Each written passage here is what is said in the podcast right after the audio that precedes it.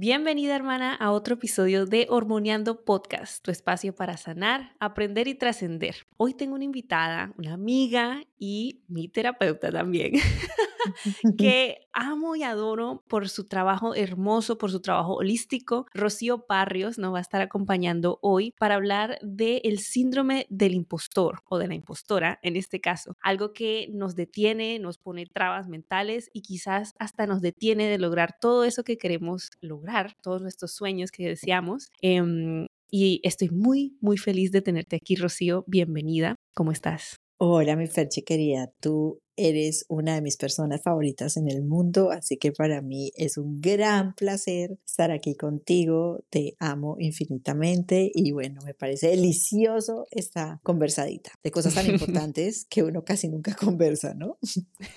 Total. Rocío es una psiquiatra, pero también psicóloga y Ro estás enfocada en la salud femenina. Cuéntanos un poquito de ti, dónde estás, eh, de tu hermoso proyecto emocional eh, antes de comenzar para sentirnos un poquito más cómodas, ¿sabes? Como que, ¿quién es esta? Esta es Rocío.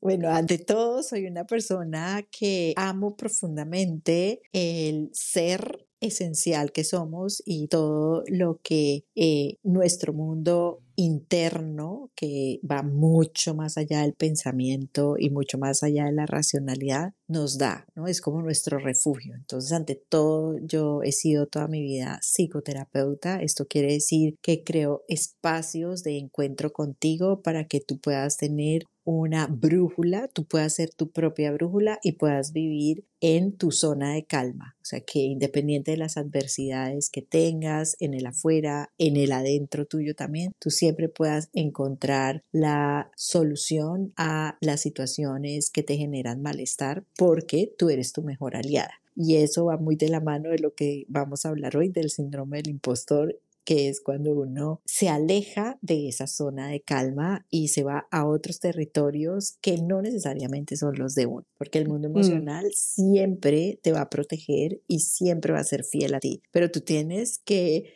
hacer tu parte voluntaria y de una manera intencional de eh, tener esas conversaciones contigo. Entonces, ante todo, soy una gran abanderada de eso. Vivo en Nueva York, em, eh, tengo tres hijos ya adultos y bueno, esta, mi vida y mi pasión es el mundo emocional.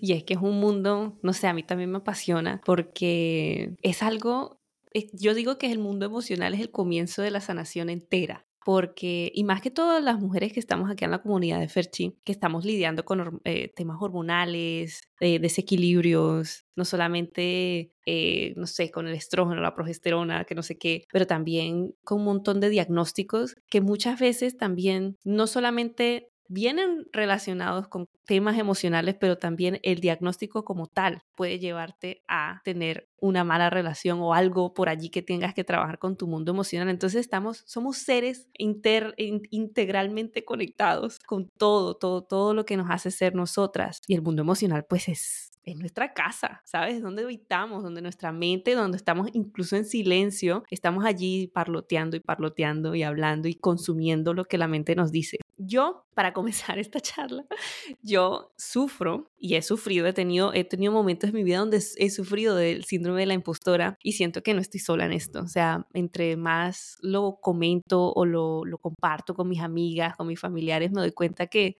creo que todo el mundo ha caído en algún momento en esa autocrítica destructiva, en, esa, en ese temor de, uy, yo no soy suficiente. Entonces nos diste una explicación cortita, pero ¿de dónde viene o qué es este síndrome de la impostora? Bienvenida a Hormoneando Podcast, un espacio para aprender, sanar y trascender hacia tu mejor versión. Yo soy Ferchi y estoy aquí para guiarte hacia esa vida equilibrada y consciente que tanto buscas. Aquí no solo hablamos de hormonas, sino que abrazamos todos los aspectos que nos hacen a las mujeres ser mujeres. ¿Estás lista? Vamos a armoniar.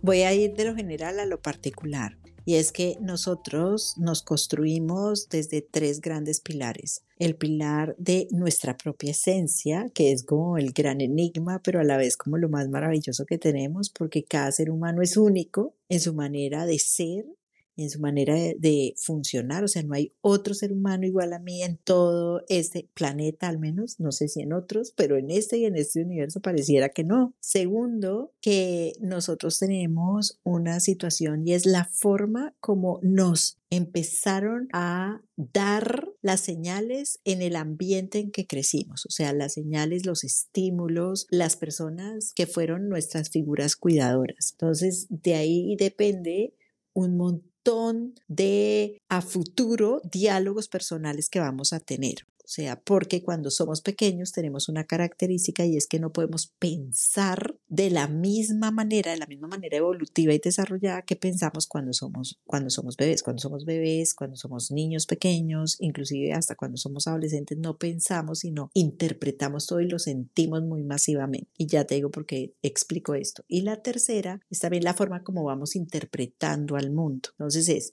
el ambiente primario, que somos nosotros mismos, que en realidad el ambiente primario, y para mí ese es el mundo emocional, es un ambiente en el que siempre está tratando de llevarlo a uno a un equilibrio y a una resolución de algo. Pero mm. digamos que choca, entre comillas, con un ambiente que uno crea y recrea a partir de los estímulos que uno vivió cuando está en esta conciencia. Entonces, el síndrome del impostor viene de la forma como uno interpretó esos primeros estímulos y de la forma como te los dijeron. Entonces, mm. hay una cosa que el síndrome del impostor es clásica y es que tenemos un conflicto con el sentido de merecer. Entonces, digamos que tenemos mucha constancia de algo, pero nos cuesta mucho trabajo sentirnos que merecemos gratificarnos por tener la constancia de eso y lo terminamos pensando como que es el deber ser y que además no hemos logrado el tema y que además nos hace falta y que además fallamos en tal cosa o en tal otra y que la debimos haber hecho de otra manera. Entonces, total. Todo esto Me identifico con eso. todo esto viene de que cuando los mensajes, la forma como tú lo interpretaste, porque también aquí es muy importante tener claro que la culpa no es de nadie y aquí no estamos mm. responsabilizando a nadie, pero uno sí se tiene que ir a la historia. Entonces, la forma como yo lo interpreté es que yo debía ganar puntos para lograr el aprecio de la afuera porque eso sí funciona un montón cuando uno es pequeño. Uno necesita del aprecio de la afuera o sea, de las figuras cuidadoras, de un profesor, de figuras adultas que uno siente como protección para poder sentir que uno se aprecia. O sea, en un alto porcentaje, el aprecio de uno mismo no es inherente a uno a pesar de que uno lo tiene allí, sino que como no tiene la parte racional, entonces uno lo asocia con que el afuera me dé ese aprecio. Y el aprecio se expresa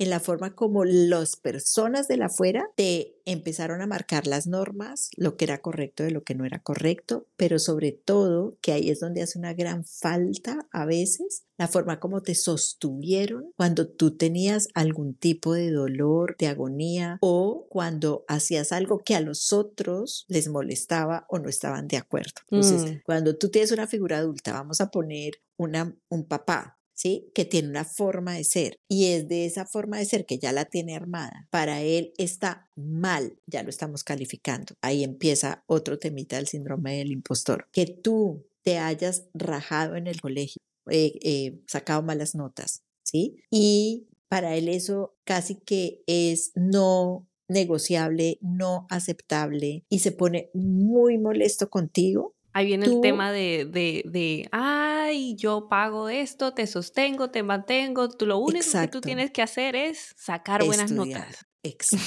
Entonces tú, cuando eres adulta, puedes pues, leer el discurso y decir, ay, mejor dicho, qué discurso tan teso o mi papá era muy exigente con eso.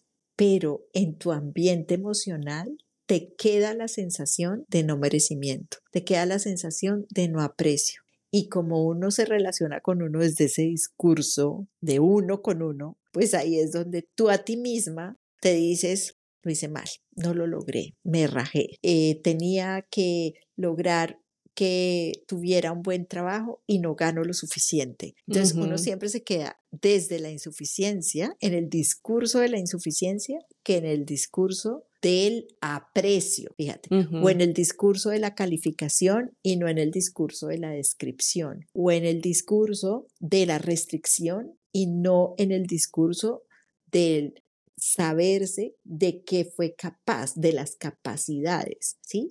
Y como el mundo emocional es complementario, pues entonces casi que construimos y nos arraigamos en un lugar con nosotros mismos de muy poca nutrición o muy estéril o muy seco, ¿sí? Y entonces nos venimos siempre como succionando a nosotros mismos porque no nos damos ningún tipo de merecimiento de nada. Y merecerse no son cosas tangibles. Merecerse es tratarse con compasión, con reflexión, con comprensión, con conocimiento de uno mismo, con exploración. Eso es tener sentido de merecimiento. Y eso disminuye un montón el síndrome del impostor. espero que estén tomando notas. Así que si estás corriendo, para y saca el teléfono y toma nota. Porque de verdad que es algo tan, o sea, es, un, es, algo muy común, primero que todo. Segundo, es algo tan robusto, ¿sí? Porque a la final del día tienes que ir, o sea, es un trabajo, ir hacia atrás, buscar, meterte, contar la película de nuevo, explicarte a ti misma que no, no fue lo que pasó, sino que era por esto, aquello, etcétera. Y luego traerlo a la conciencia en el mundo de ahora. O sea, es un tareón, un tareón terminar con como que sanando esas cosas o, reestructurando ese diálogo interno o reestructurando las imágenes que construimos en ese entonces, pero no los explicas tan, tan fácil y tan fácil para digerir y para practicar. Eh, ese tema de que en las redes ahorita todo el mundo tienes que cuidar la manera que te hablas, háblate bonito, usa mantras y todo, se vuelve cliché, se vuelve repetitivo, pero hay algo allí que nos, o sea, háblanos un poco del diálogo interno, entonces, ¿cómo podemos comenzar a cambiar estos discursos que nos hacen tanto daño o nos previenen de, no sé, salir de nuestra zona de confort, de lograr cosas, de lograr sueños, objetivos? ¿Cómo salimos de allí?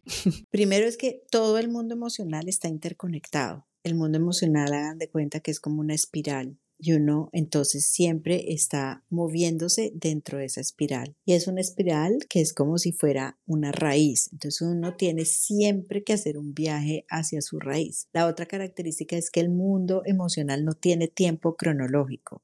Entonces, como es una espiral, todo está en tiempo presente. Gran parte de las cosas que uno hace en el aquí y en el ahora tienen que ver con el allá y el entonces, pero para ese mundo interno no hay hay un allá y entonces. Hay una serie de mm. experiencias, hay vivencias y hay lugares donde uno se quedó allí y los sigue habitando.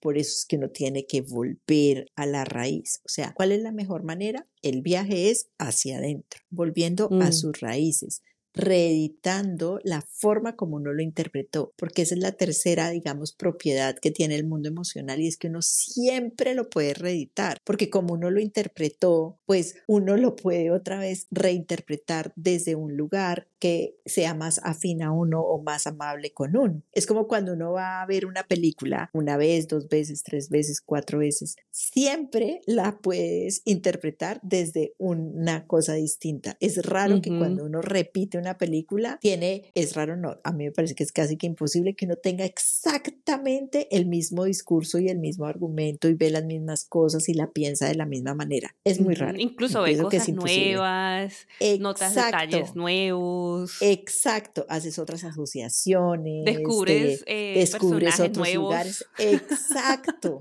Haz de cuenta que esto es así, que uno va entonces a su historia emocional, a su historia de vida, a la que uno interpretó. Yo hago mucho énfasis en eso porque cuando uno se da cuenta que uno interpreta es donde está la salvación, porque uno mm. puede reinterpretar, no es una verdad de a palo. Cuando uno sintió que, por ejemplo, el papá de uno o la mamá de uno fue muy estricta con uno, es su verdad. Entonces uno lo interpretó así, pero uno puede coger de la mano a este adulto emocional que ya es uno y irse a la espiral, ¿sí? Llegar a ese lugar emocional en que tú sentías esa estrictez, observar qué era lo que realmente sucedía para ti, mirarlo de otra manera y a partir de ello, ahí sí te puedes conversar desde otro lugar, porque puedes entender y asociar que tú lo interpretaste así, pero que tienes el poder a partir del entendimiento y del aprendizaje y de la observación de reeditarlo e interpretarlo de otra manera. La mm. gran libertad que tenemos cuando somos adultos emocionales es esa, que podemos hacernos cargo de lo que vivimos siempre, de lo que hemos vivido. ¿Sí? Podemos hacernos cargo. Esa es una infinita libertad, ¿sí? Cuando somos niños, no. Cuando somos niños estamos sujetos al adulto cuidador que vemos que el mundo es él y nosotros somos parte de él, de ese adulto cuidador pero cuando somos adultos, no, pero tenemos que ser adultos emocionales y aprender a ser. Exactamente. No, es muy loco. Por ejemplo, tengo una amiga que ella dice, o sea, ella hace terapia a veces, a veces, no tanto, bueno, no sé, pero ajá. Y entonces ella dice, no, porque mi mamá, por ejemplo, un ejemplo, no sé, era, era muy estricta así con ese tema, ¿no? Y entonces tú hablas con la mamá y la mamá piensa que fue la más hippie, la más abierta y la más relajada de todo el mundo. Entonces es como que si ellas dos estuviesen viviendo dos realidades. Es que ellas están viviendo dos realidades diferentes. Y a veces vamos por el mundo caminando y no nos damos cuenta porque estamos tan absorbidos en nuestra propia realidad que no paramos y vemos las cosas que están aconteciendo a, nuestro alrededor o que acontecieron y nuestro cerebro, nuestra alma, nuestra mente, no sé, nos dijo, este es el color que es. Entonces ese es el color que yo me lo voy a identificar con ese y listo. Pero qué tal si, si no solamente, eso no te enseña no solamente a sanar tus raíces, como dice Ro. Yo creo que Ro también nos ayuda a, ser más empáticos en el día a día. Somos humanos, seres humanos, hay tanto odio, tanta rabia, tanta tristeza, tantas emociones eh, un poquito de baja frecuencia en el mundo, que eso podría como ayudarnos a alzarnos un poquito más, como a ser más bonitos con todos. Más bondadosos, a que el mundo tenga mayor bondad. Y eso que hablas de tu amiga es un ejemplo clásico, es divino y voy a mm. ponerlo así, y es, las dos tienen razón emocional, a nivel mm. emocional. O sea, que hay una discrepancia para la hija, Claro, porque la hija puede decir, yo no vi la madre que ella me está diciendo, ¿sí? Pero ahí es donde, insisto, el adulto emocional. Si esta amiga tuya va a terapia y puede entender que su manera de verla fue su verdad emocional y que tenemos que interpretarlo. No va a seguirle tratando de que la mamá acepte algo y lo vea con los ojos emocionales que su hija quiere y ya ahí uno se deja de infantilizar y cuando de infantilizar es cuando uno también trata de que el aprecio se lo dé la afuera y si mm. uno no se adultiza y no trabaja en eso ya es hagan de cuenta que las figuras de autoridad la mamá el papá papá lo convierte uno en muchas figuras de autoridad. Puede ser su pareja, su jefe, una amiga, unas personas a nivel laboral. Y cuando uno está infantilizado en el mundo, que es que necesita el aprecio de la afuera, pues termina sometido y al terminar sometido termina en el síndrome del impostor. O sea, ¿me entienden cómo va todo interconectado? En cambio, cuando uno se hace cargo, navega su mundo, va a sus raíces, se vuelve otra vez a ver, a ver, a revisar, a revisar. La clave del mundo emocional es revisarse, revisarse, revisarse, revisarse. Entonces, ¿qué puede hacer uno? Pues que uno puede ver que el otro mira el mundo desde un lugar distinto, que por ejemplo, si yo fuera tu amiga y mi mamá me dice eso, yo puedo decir, ah, ella como individuo en el rol de mamá mío, lo vio de esa manera. Yo no lo vi así. Está, mm. Para mí está bien que ella lo vea así, pero para mí está bien también y lo tengo claro que no lo veo así y que para mí no fue así. Pero no me enfrasco en el twin, pum, pum, pum, una con otra porque no necesito que mi mamá aprecie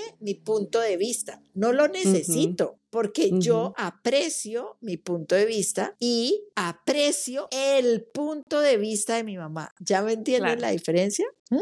Claro, no, aceptación, aceptar para liberar, digamos. Sí, Pero eso es todo, o sea, ese es el final de la historia, por eso también estoy de acuerdo contigo, que uno, si bien sirven los mantras, sirven las frases, sirve todo eso, claro que sirve, pero si uno no tiene un, una raíz, no tiene una situación interna de mucho conocimiento de uno, o sea, uno tiene un terreno donde asentar esa raíz, o sea, esa, esa frase no le va a servir. Entonces, o sea, tenemos no es de repetírsela, es de entenderla, ¿sí? Eso, eso, porque es claro, pues te repites todos los días, soy merecedora, soy merecedora, y la cosa no cambia, o sea, no termina cambiando, pero no, entonces, si ahora, si tú lo activas y dices, soy merecedora porque estoy cambiando el diálogo interno mío o mi historia de mi raíz, cada vez que lo repitas vas a reafirmar ese cambio que quieres como que causar en tu psique o en tu mente, y ahí sí sirven los mantras, así que ya saben, en vez de repetir como que, que, animal repite, como loros, vamos a enraizarnos. Ay, no, Ro, me encanta, me encanta, me encanta. Además de, obviamente, terapia. Yo soy 100%, si ustedes se sienten identificadas con esto, lo primero que hacen, van y agarran y el teléfono y le escriben a tu alma en calma porque ya, o sea, tienen que agendar su sesión de terapia, porque la terapia es medicina pura y es el mejor camino y la manera más segura de irnos a esas raíces. Pero además de terapia, ¿qué otros tips nos tienes para tratar de pues aliviarse ¿no? Como este síndrome de la impostora. Primero, como que uno trabaje mucho en la confianza. ¿Cómo se trabaja en la confianza? Cómo uno confía en las decisiones que uno, que tú tengas, empieza con cosas como que sean muy prácticas. Yes, voy a tomar la decisión de cambiar de trabajo, ¿ok? Entonces, ¿eso qué quiere decir? Que escríbelo, escríbelo a mano, ¿ok? Porque cuando uno escribe a mano tiene mayor capacidad de hacer asociaciones cognitivas. Si uno lo escribe en el computador. Electrónico. Mm. Entonces pones, voy a tomar la decisión de cambiar de trabajo. Entonces haces como, ¿qué me hace tomar esta decisión? ¿Cuáles son mis argumentos? ¿Cuáles son mis argumentos? Y no que terrible, que estoy aburrida, que no sé qué, que se llama. No, puedes poner, mis argumentos son, eh, llevo mucho tiempo en este mismo lugar, ya siento que hay cosas por las cuales mm, lo hago demasiado rutinario y a mí las rutinas me generan un poco de presión, siento que tengo capacidades para moverme a un lugar que me dé mayores desafíos, etcétera, etcétera. Cuando tú escribes en un papel cuáles son tus argumentos, puedes tomar la decisión desde un lugar de confianza contigo. La segunda cosa es que todo en la vida es inesperado, todo. Mm. Entonces, a ti nada te va a dar la certeza de que lo que estás haciendo es seguro, pero lo que sí tú tienes, que es la tercera, es que tú si todos los días vas dándote cuenta qué capacidades tienes para afrontar tu día, cada vez vas a tener más consciente como en tu maleta de recursos qué cantidad de cosas puedes sacar cotidianamente para poder ser una persona funcional y una persona que vive armónicamente porque uno lo que va es del caos a la armonía todos los días. Sea, uno todo el día está resolviendo cosas. Entonces son pequeños caos, armonía, pequeños caos, armonías. Y la cuarta, que es para mí como la más importante, es no se califiquen. O sea, de verdad, no se califiquen. Uno no hace las cosas ni bien ni mal. Uno a veces las hace, digamos, muy pulidamente, hay veces las hace muy burdamente, hay veces las hace a las patadas, inclusive, hay veces no las logró, pero no se califiquen en bien mal. Eso no existe en el mundo emocional. Mm, ay, no, qué belleza de tips. Me identifico mucho con el 1 y el 4. El 1, ustedes no saben lo que a mí, bueno, yo estoy trabajando en esto porque yo, mi terapia es con Ro, de verdad, lo trabajábamos, y es que a mí me costaba muchísimo tomar decisiones. ¿Te acuerdas cuando comenzamos a hacer Total. Yo era un, un, un bululú ahí de, de, de, no sé, no sé qué hacer, no sé para dónde mirar, no sé para dónde moverme porque no sé ni siquiera cómo elegir lo que me voy a comer. O sea, una locura. Y pasa, y pasa. Pero como dice Rosa, poquito a poquito, ya yo y trato de como que tomar esas decisiones. Y lo que más me ayuda también es que a veces, por ejemplo, Ro me pasa que tomo la decisión, pero me regreso y comienzo a dudar. Ay, no, pero imagínate, ¿por qué estoy yendo para allá? ¿Para qué? Mira todas las millas que tengo que manejar para ir hasta allá. Ay, no sé, ¿será que tomé la decisión correcta? ¿Será que no? Entonces tienes que probar, darte el tiempo para probar.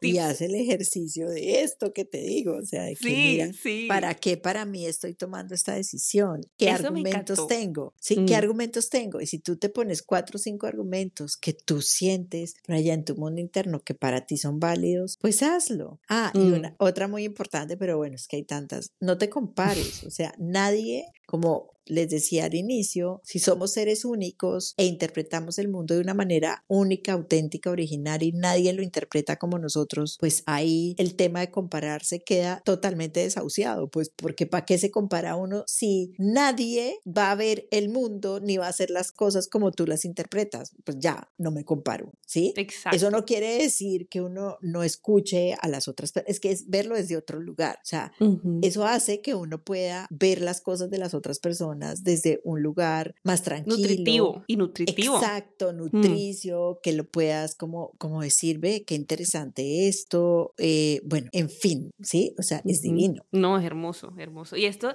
no sé, para, yo, ojalá que las chicas que, que sean entrepreneurs y, business owners y están ahí tratando de hacer su, su emprendimiento o algún proyecto pues, por sí solas o artistas, muchas personas que están tratando de hacer algo y lo quieren sacar al mundo, van a sufrir de este síndrome del impostor. Entonces, si estás escuchando, dejemos, hagamos aquí un ritual, algo, cierra los ojos, respira y ya, desde hoy decidimos que ya paramos de compararnos, paramos de calificarnos, porque a la final del día vinimos a la vida a esto, a jugar, a crear, a probar y fallar, pero tampoco es fallar, sino que no hay ningún fallo, porque incluso en tus fallos encuentras cosas para aprender. Entonces, para mí eso yo ya no lo califico como algo como que, ay, no, la cagué o no lo, no lo logré o X. No, es algo que me nutrió de una manera diferente a la que yo pensaba que me iba a nutrir, pero chévere, seguimos caminando. Así que hasta hoy termino eso.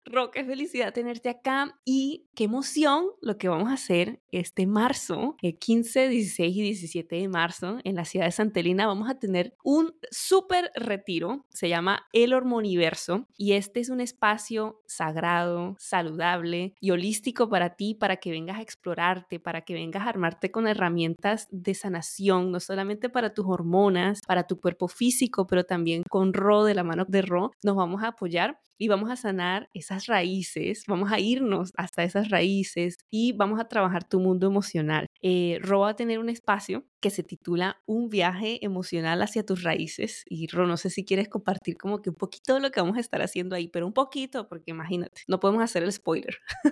Ay, sí, yo estoy de verdad muy emocionada. Llevamos esos espacios porque el mundo interno es muy sagrado y el mundo interno es una comunión. Entonces, lo que vamos a hacer en ese viaje emocional es una comunión contigo. Déjame de verdad que uno haga de cuenta que vuelvo a la espiral y uno usualmente está en la punta externa de su espiral y la punta externa de su espiral tiene muchos más estímulos de la afuera y genera a veces mucho abandono con uno mismo. Entonces lo que vamos a hacer al entrar en esa comunión es a de cuenta a ir navegando esta espiral, observarla con mucha bondad, con mucha comprensión, darnos cuenta de cómo estamos realmente conversándonos a nosotros, como rescatarnos, ¿sí? Uno haga de cuenta que uno tiene como un mundo interno de una inmensa riqueza y con frecuencia lo abandonamos porque el mundo interno no es lo que pensamos acerca de todo lo que debemos hacer, sino es lo que sentimos y ponemos en palabras acerca de lo que sentimos que somos. Son dos cosas totalmente distintas. Entonces vamos a tener un montón de recursos que nos van a llevar a este lugar de comunión contigo para que sientas quién eres, te rescates a ti misma y tú puedas como encontrar ese afianzamiento en ti y sepas cuál es el camino de regreso a ti siempre, porque uno siempre tiene que volver a uno. O sea, la salida es hacia adentro. Y eso te da una versión del mundo totalmente distinta. Ahí es donde uno es un ser mucho más nutricio con uno, pero ahí es donde uno le da al mundo muchas más cosas, ¿sí? Porque ahí uno le puede dar al mundo, como uno está en calma y como uno está como en mucha conciencia de uno, pues uno puede aportarle al mundo lo que